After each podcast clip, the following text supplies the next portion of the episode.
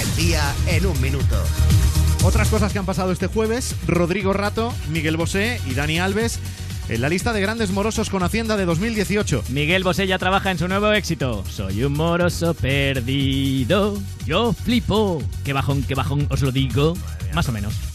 Kim Torra, sin comentarios. Kim aprovecha Torra y sus acompañantes abuchean al embajador en Estados Unidos, Pedro Morenés, tras decir este en un acto que no hay presos políticos en España. Esta ha sido la reacción de Pedro Sánchez cuando le han contado la movida. Ah, ¿Qué me dices? Por favor. El juez Pablo Llarena informa al gobierno de que no tiene inconveniente en que los encarcelados por el procés sean trasladados a Cataluña. Yo lo hacía porque conocieran bien otras partes de su país.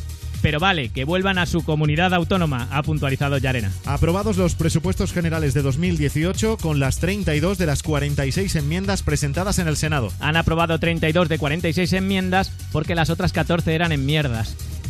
Dimite el equipo de posgrado de la Universidad Rey Juan Carlos tras el cese del vicerrector José María Mozoncillo. Le han echado.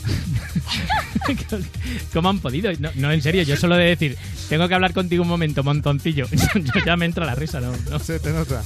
El periodista Arsenio Escolar se suma a la lista de posibles nombres para presidir Radio Televisión Española. Yo con que confirme que habrá segunda temporada de Maestros de la Costura.